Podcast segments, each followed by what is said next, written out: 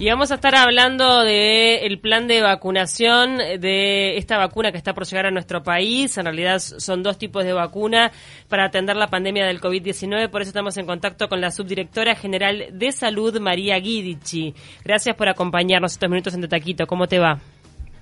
Hola, buenos días. Muchas gracias a ustedes. Me parece que eh, tu apellido por el juego de letras que tiene ah, eh, debe ser, tipo, todo el mundo se confunde al, al pronunciarlo, Giudici, ¿no? Es Giudici. Giudici. Perdón por eso. Bueno, sobre todo este, este plan de vacunación para los residenciales se basa en, en el registro y el monitoreo, ¿no? Ustedes han hecho mucho énfasis en una vacuna, una persona, por el sistema que van a utilizar para hacer seguimiento de cada, una, de cada vacunación. Sin duda, nosotros consideramos que la comunicación es la base de todos los actores, ¿no? El Ministerio de Salud Pública se ha esforzado muchísimo en mantener una, una comunicación directa durante todos estos meses este, y de apoyo a los residenciales, este, aquellos que han tenido este, casos COVID, y siempre tratando de realizar las recomendaciones. Pero la base del plan de vacunación se basa en la comunicación, en la información y en la capacitación. Más todo en la planificación de la logística propiamente dicha, ¿no? Una comunicación tanto del Ministerio hacia afuera, una comunicación extrínseca, como así también una comunicación intrínseca en el propio Ministerio de Salud Pública, este, con puntos focales claros para que le dé el dinamismo y la dinámica que tiene que tener el plan de vacunación. ¿Cómo va a ser puntualmente este, entonces en las residenciales? En los residenciales, este, nosotros hemos trabajado con la Comisión Honoraria de, Lucha Antituberculosa, que viene con la Dirección de Inmunología del Ministerio de Salud Pública y un equipo de técnicos y, especialistas para abordar el, el, tema de la vacunación en los residenciales. Van a ser 60 equipos, los cuales este, se va a vacunar en 48 horas la totalidad de los residenciales. Hoy, hoy en día tenemos un, un universo en el, en el país de 1.177 eh, establecimientos de larga estadía. 473 en Montevideo. Esta cifra puede aumentar. Sí, porque estaba pensando en de repente los que son clandestinos o los que no, hoy por hoy funcionan como residenciales pero no están declarados. Mira, no, estos residenciales, estos 473 y los que registran en el censo, nosotros cuando comenzamos la pandemia creamos un plan estratégico para abordar la pandemia, sabiendo que en el mundo el gran impacto había sido en los establecimientos de larga estadía, donde en varios países, de España fallecieron más en algunos residenciales el 70% de las personas que estaban institucionalizadas este, y en otros países el 30, 40%, las cifras eran altísimas y lamentablemente muchos en esos países desarrollados, muchos, fallecieron sin asistencia médica. Nosotros pensando en la estrategia en marzo, ya comenzamos a trabajar en una estrategia de abordaje a la pandemia que sabíamos que no solo iba a ser para ese momento de inicio, sino para cuando viniera la primera ola de, nuestro país y también pensando en lo que tenía que ver con la prevención o la vacunación si en algún momento llegaba. En ese momento la estrategia se basó en, involucrar a todos los actores, tanto los familiares como los directores técnicos, los titulares del OLEPEN, los prestadores de salud por el tema asistencia y la infraestructura del hogar. En base a esos cinco ítems desarrollamos diferentes estrategias. Ahora, teníamos que tener un diagnóstico situacional que no existía, que no lo teníamos en ese momento, este, cuando nosotros ingresamos y comenzamos a buscar datos de qué cantidad de LEPEN, eh, de establecimiento de larga estadía, teníamos datos en el Ministerio de Salud Pública, datos en el Ministerio de Desarrollo Social, datos en el BPS, y lo que hicimos una primera, comenzamos a trabajar desde lo interinstitucional en conjunto con el Ministerio de Desarrollo Social. Nosotros desde marzo nos venimos reuniendo una vez por semana este, no solo en la estrategia de lo que es el abordaje de la pandemia, sino en ver diferentes aspectos que afectan a la persona mayor institucionalizada y aquella que no, y, específicamente en los institucionalizados, en mejorar la calidad de vida, la calidad asistencial y en mejorar en, lo que tiene que ver con la habilitación, sí disminuir la calidad asistencial y transmitir a los, a los este, titulares de los establecimientos de larga estadía y los directores técnicos que el Ministerio de Salud Pública va a acompañar la habilitación. Nosotros cuando llegamos teníamos un registro de residenciales, en esa primera, digamos, registro, este, lo fuimos puliendo, desarrollamos sacamos cerca de 12, 13 equipos de fiscalizadores y en un plazo fuimos a cada uno de los lugares que aparecían en ese primer listado. Nos encontramos que con algunos no existían, que otros sí. Esta cifra que yo les digo hoy es una cifra porque el Ministerio de Salud Pública en este correr de los meses fue a cada uno, hizo una primera inspección, donde en esa primera inspección se le recomendaba las recomendaciones del uso de tapaboca, del distanciamiento, se miraba la infraestructura, porque junto con el Sistema Nacional eh, de Emergencia y el, y, el señor Rico, este, planificamos que en caso de ir a un lugar y no tener las características de hacer este, un aislamiento, se buscaban técnicas para poder eh, realizar en in situ el aislamiento. Y después de todas estas fiscalizaciones, ¿cuántos lograron eh, regularizar? Lo que lo que tenemos en Montevideo son 473 residenciales. Estos 473 son visibles al Ministerio de Salud Pública y todos ingresaron este, el, el trámite de habilitación. De estos, 60 están habilitados, de los cuales en el 2020 habilitamos 31 en el 2010, para que tú tengas una idea, en el 2019 habían habilitado 26, o sea que en el 2020, a pesar de la pandemia, se logró habilitar 31 establecimientos. 2016, 2017 y 2018 no se había realizado ninguna habilitación en nuestro país. Mm. Tú el trámite de lo que tiene que ver con las habilitaciones, para tú tener habilitado un establecimiento, tú tienes que ingresar el trámite, el Ministerio de Salud Pública hace un, digamos, eh, un registro sanitario, ese registro sanitario va hacia el MIDES, el MIDES el registro social, vuelve al Ministerio de Salud Pública porque quien habilita por último, teniendo este, el registro social, es, este, es condición eh, absoluta, este, que esté aprobado, es el que da la habilitación teniendo la aprobación de, bomberos.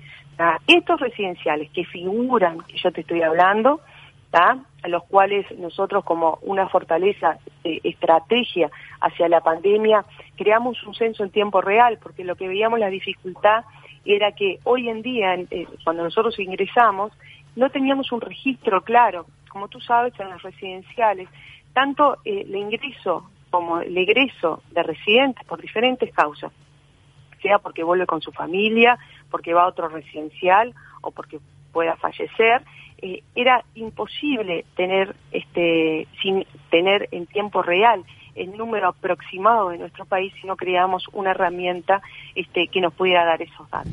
A esa ah. herramienta, que es un censo en tiempo mm. real, hicimos una reglamentación, este, lo cual es obligación del director técnico de ingresar eh, los datos y después semanalmente hacer la actualización. Semanalmente quiere decir que no tiene que ingresar todos los datos, sino que tiene que, si tiene un alta o un ingreso, digamos un ingreso, lo dé de alta y si tiene, bueno, alguna persona que por estos motivos que yo te decía, eh, hay que darle de baja, le dé la baja. ahora, en ese momento, sí. No, perdón, perdón, que si querías terminar el concepto.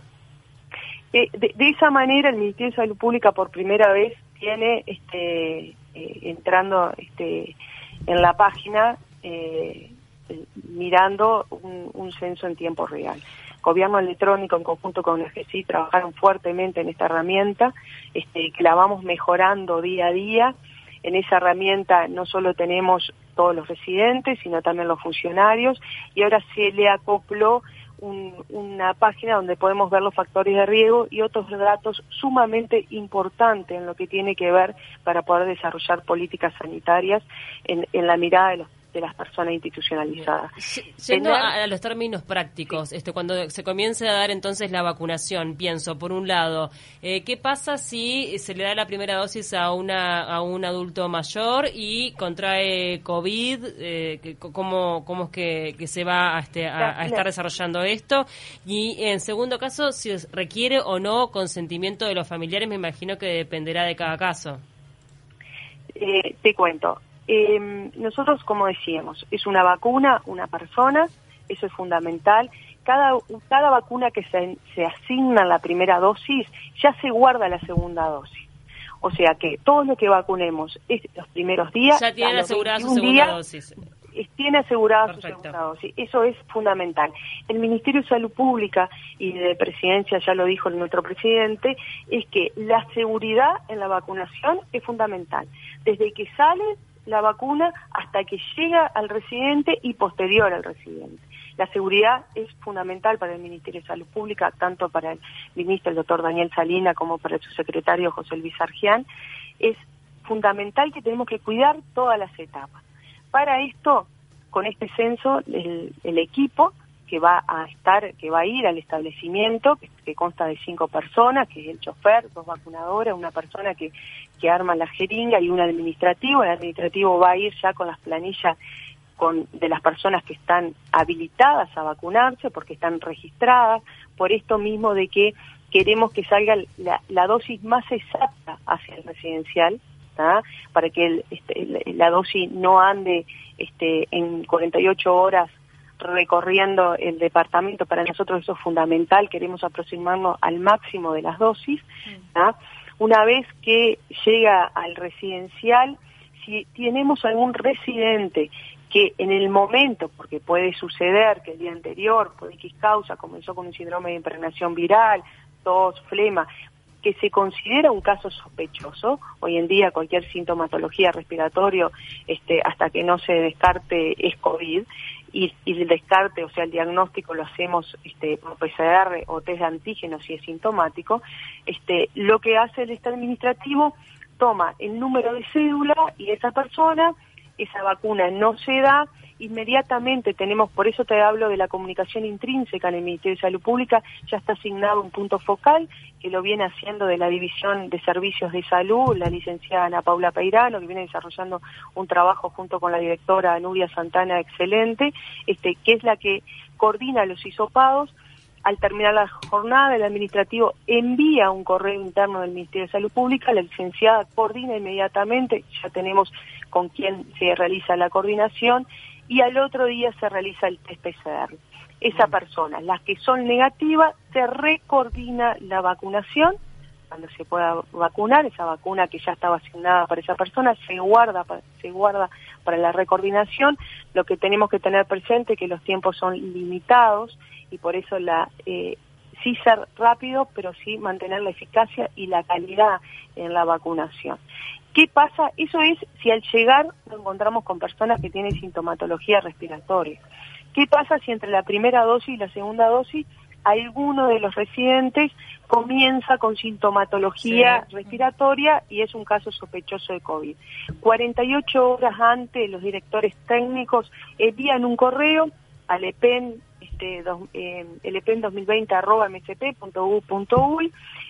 Ahí la licenciada, la mismo punto focal que hoy en día llevamos coordinado, para que tú tengas una idea, 17.833 hisopados, casi eh, nos faltan muy poquitos para por aunque sea una vez haberlo realizado a todos los residenciales del departamento de Montevideo un hisopado, coordina el hisopado, ¿sí? esas personas que estaban como casos sospechosos, los que son negativos, se recoordinan con los recoordinados la segunda dosis. Todo esto ya está coordinado, como tú sabes, el Ministerio de Salud Pública viene trabajando hace muchos meses con un gran equipo de personas este, y un número bastante importante, con técnicos trabajando lo cual ahora lo que estamos haciendo es, está, está dándole nombre y apellido, como digo yo, a las vacunadoras, a las personas focales del Ministerio de Salud Pública, a las a las focales en la Comisión de Lucha Antituberculosa, que destaco que vienen desarrollando una tarea excelente. María, ¿podemos eh, hacer eh, un énfasis y, mm, digo, un poco aclarar cómo va a ser lo de la expresión de voluntad? O sea, llega el equipo de vacunación ¿Y qué, por, qué procedimiento se tiene que pasar para decir usted se vacuna o no se vacuna? Y si no se quiere vacunar, ¿qué pasa? Bien, eh, la, vacuna es voluntaria. Hmm. Eh, el Uruguay ratificó la Convención de Derechos Humanos para Personas Mayores. Este, eh, nosotros defendemos como Ministerio de Salud Pública persona, la persona, persona mayor con derecho, sin duda. La vacuna es voluntaria. ¿por qué nosotros pedimos un consentimiento? Nosotros cuando mandamos, como tú sabes, entre jueves y viernes tuvimos un Zoom con 400 directores técnicos del departamento de Montevideo, algunos del interior, que de cualquier manera el interior va a ser individualizado para cada departamento, pero tuvimos un Zoom con 400 personas. ¿Qué le dijimos a estas personas? Nosotros en el correo que enviamos el viernes, el otro viernes, este, les mandamos un consentimiento para que ellos vayan armando las planillas. ¿Por qué pedimos consentimiento en los residenciales? Porque, por esto que yo te digo, del dinamismo, de la rapidez, de la seguridad y la eficacia. Tú te imaginas que para vacunar una población en Montevideo, estamos hablando de 13.000 personas aproximadamente en 48 horas, con 60 equipos tenemos que tener una rapidez este, eh, importante. es por eso que esto ya comenzó, entonces, lo, de que tienen que estar llenando lo del consentimiento, ya comenzó. Eso, exacto, mandamos, se manda una planilla, ellos los envían acá, escaneado con la firma, para que la vacuna, es lo que yo te decía, va a salir el número más exacto de vacuna que, este, que pueda llegar al lugar personas van a decidir, obviamente, en la figura del director técnico como, este, digamos, rector sanitario, que así lo dice la ley 17.066, en las actividades y en las funciones que, funciones que tiene que ver con el director técnico. Una es la capacitación del personal, la información del personal que tiene a cargo en el residencial, es que apelamos a la información, tanto a los residentes como a los cuidadores para la vacunación. Esta vacunación, como yo te decía, la persona que está institucionalizada, que no tiene deterioro cognitivo o ninguna, este, alguna discapacidad, llámese intelectual, que no le permite, o otra, que no le permite tomar las decisiones por sí mismo, que tenga un curador legal. Sí, que, sea considerado dependiente. Que sea, eh, no dependiente, que tenga una dependencia cognitiva. María. ser dependiente porque tengas una dependencia física, pero estar bien cognitivamente. Ya que comenzó esto del consentimiento, pero ya que ustedes comenzaron con las planillas y que tienen que ir llenando si se quieren vacunar o no se quieren vacunar los, los que están en residenciales, ya va a salir, me imagino, en estos días una campaña para convencer, ¿no? Para convencer familiares, para toda la gente que duda de las vacunas la campaña la campaña de, comunicación como yo te decía nosotros nos basamos en la comunicación ya el equipo y la directora este, del Ministerio de Salud Pública en conjunto con presidencia eh, Patricia Joer está en todo lo que tiene que ver con la campaña de comunicación nosotros comenzamos con esta con este Zoom con los 400 este directores técnicos de, de Montevideo porque creemos importante esta comunicación directa. Sin duda va a haber una comunicación masiva. pero, más, claro, la comunicación masiva, ahí va. Ahora, claro, esta semana le va a llegar a cada director técnico, a cada correo de estos, de estos, de que yo te decía, por escrito, todo lo que tiene que ver con la comunicación, con la vacunación. porque Porque nosotros consideramos fundamental este eh, el apoyar la dirección técnica de los residenciales. Claro, pero, de alguna manera Ministerio de Salud Pública. Uno, por lo, que comprende, con lo que tú estás diciendo, yo sé que Patricia Schroeder se está encargando de repente de la otra campaña en la que va a salir o por medios masivos, pero ustedes están delegando de alguna manera el convencimiento en los directores técnicos de cada residencial. No, no. Que ellos vayan y convenzan a, a, los familiares que no quieran, a, a los... No, no si nosotros estuviéramos delegando en eso, no hubiéramos hecho el Zoom, no hubiéramos hecho nada. Nosotros como Ministerio de Salud Pública y como rector sanitario de nuestro país, este, tenemos los lineamientos muy claros. Pero sin dudas, el interlocutor sanitario, y así lo dice la ley, y que tiene adentro los residenciales, de puertas hacia adentro del residencial, el contacto directo con los familiares, con, imagínate, es lo que hablamos, estamos hablando en todo el país de 27 mil personas, es la figura del director técnico, figura fundamental como articulador, pero sin duda los lineamientos este como rector sanitario lo hace el Ministerio de Salud. Ahora tengo otra consulta. En su apoyo, aparte en su apoyo, también va a dar todo, exactamente todo por escrito para que el director técnico tenga total respaldo del Ministerio de Salud Pública. María, sabemos que en esta primera etapa van a llegar dos tipos de vacunas a nuestro país, la Pfizer y la Sinovac. ¿Se le va a informar a, la gente que se le vacune qué tipo de, de, vacuna se le está dando? Sin duda, es lo que yo te decía que le va a llegar todo por escrito, este, los equipos técnicos, la pandemia es muy dinámica y también los aspectos científicos de la pandemia son muy dinámicos. Lo que le transmitimos la tranquilidad a los residenciales, a los directores técnicos, a la familia, que el Ministerio de Salud Pública, frente a cualquier cambio, van a ser absolutamente informados, como ha sido hasta ahora lo cristalino eh, que ha sido el Ministerio de Salud Pública y, el, y el presidente, sin duda. En eso que se queden con la tranquilidad, así como hicimos el Zoom en 48 horas y recibimos a 400 personas, va a ser la información exacta, va a ser por escrito, no solo no solo de una conversación este, en un Zoom, sino que les va a llegar a cada uno de sus correos para que tengan la seguridad, el respaldo, que el Ministerio de Salud Pública en esta seguridad de que empieza la vacuna hasta posterior a la vacunación, va a estar presente para acompañar, para apoyar y para dirigir los lineamientos. ¿Ya tienen fecha de inicio? Aún no tenemos fecha de inicio, este, pero esto que yo les comento es algo que este, por eso comenzamos ahora. ¿Pero un este, estimado tienen? No, en este momento, este, estimado, no, no creo crear expectativas que por diferentes motivos podrían este, eh, no hacerse reales. Entonces, Pero llegan al aeropuerto de Carrasco las vacunas y a, los pocos días ustedes arrancan con esta intensidad de vacunar a todos los registrados en 48 horas. Exacto. Ah. Exacto. Prioridad seguro. De todo el país, 48 horas. exacto.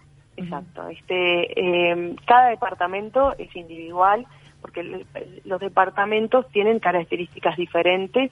Este, nosotros somos apoyamos eh, la descentralización fuertemente y reconocemos que cada departamento tiene una logística y, un y un quehacer propio del departamento más allá de la distancia geográfica totalmente diferente. Entonces, en cada departamento es, es un, digamos, una logística y una planificación, no siempre manteniendo esa misma seguridad, esa transversalidad en los temas, pero este, de repente con, con algunos pequeños cambios por la misma impronta del departamento. María, nos quedan muy pocos minutos, pero ¿ustedes eh, tienen algún plan para atender a, los funcionarios de residenciales que no se quieran vacunar? O sea, o atenderlo en decir abordaje, ¿cómo van a tratar de convencerlos de alguna manera? Sí, nosotros, yo te comenté que la base es comunicación, información y capacitación. Y después la planificación de la logística. Esas son las dos cosas. En la capacitación, nosotros vamos a realizar capacitación para los directores técnicos, capacitación para los funcionarios. En esa, ¿Qué es la capacitación? Es comentarles, decirle las características de la vacuna, por qué es importante. Esto lo hacen los técnicos especializados en poder dar esta información. Nosotros estamos trabajando, como tú sabes, el país en lo que tiene que ver con farmacovigilancia. La doctora Andrea Jiménez, directora este, del área de farmacovigilancia, este, estamos trabajando de, hace muchos meses vienen armando toda la estrategia que tiene que ver con la farmacovigilancia, le va a explicar a los cuidadores y a los directores técnicos en dos capacitaciones diferentes, porque lo que debemos trasladar es seguridad. Y, y esa seguridad la tenemos que trasladar mediante la comunicación. son fundamentales, es fundamental la comunicación directa, es fundamental el rol que cumplen todos ustedes como comunicadores para poder llegar a la mayor cantidad de personas vacunadas que se entienda la realidad. Eh, sin duda, este, sin duda, eh, la FDA, la EMA, sociedades científicas europeas, americanas, agencias prestigiosas, han hablado de la vacuna como vacuna eficaz y segura y de calidad. La Sociedad Española de Geriatría ha hablado de la vacuna este, contra el coronavirus como una vacuna segura. Sin duda apostamos a la información este, para poder llegar a cada uno. Y el Ministerio de Salud Pública en eso ha sido muy, muy, este, ha trabajado mucho. Nosotros como comenzamos esta pandemia hicimos una capacitación para los cuidadores, mm. para este, transmitirle que, pueden, que podían sentir miedo, pero que es fundamental el rol que han cumplido en la pandemia, que es fundamental el rol que iban a cumplir en ese tiempo y que lo cumplieron en la pandemia, de ser, estar en la primera línea de batalla porque los necesitábamos, mm. porque deberíamos, si no el impacto en la mitad del año, eh, el año pasado, hubiera sido insostenible el impacto que hubiera existido en el sistema sanitario. María, muchísimas gracias por estos minutos en Taquito. Tenemos este que, despedirte y seguramente estaremos más adelante este, pidiéndote una, una nueva entrevista para ver cómo se va implementando toda la vacunación aquí en nuestro país. Gracias por tu tiempo. No, por favor, quedo a las órdenes. Abrazo.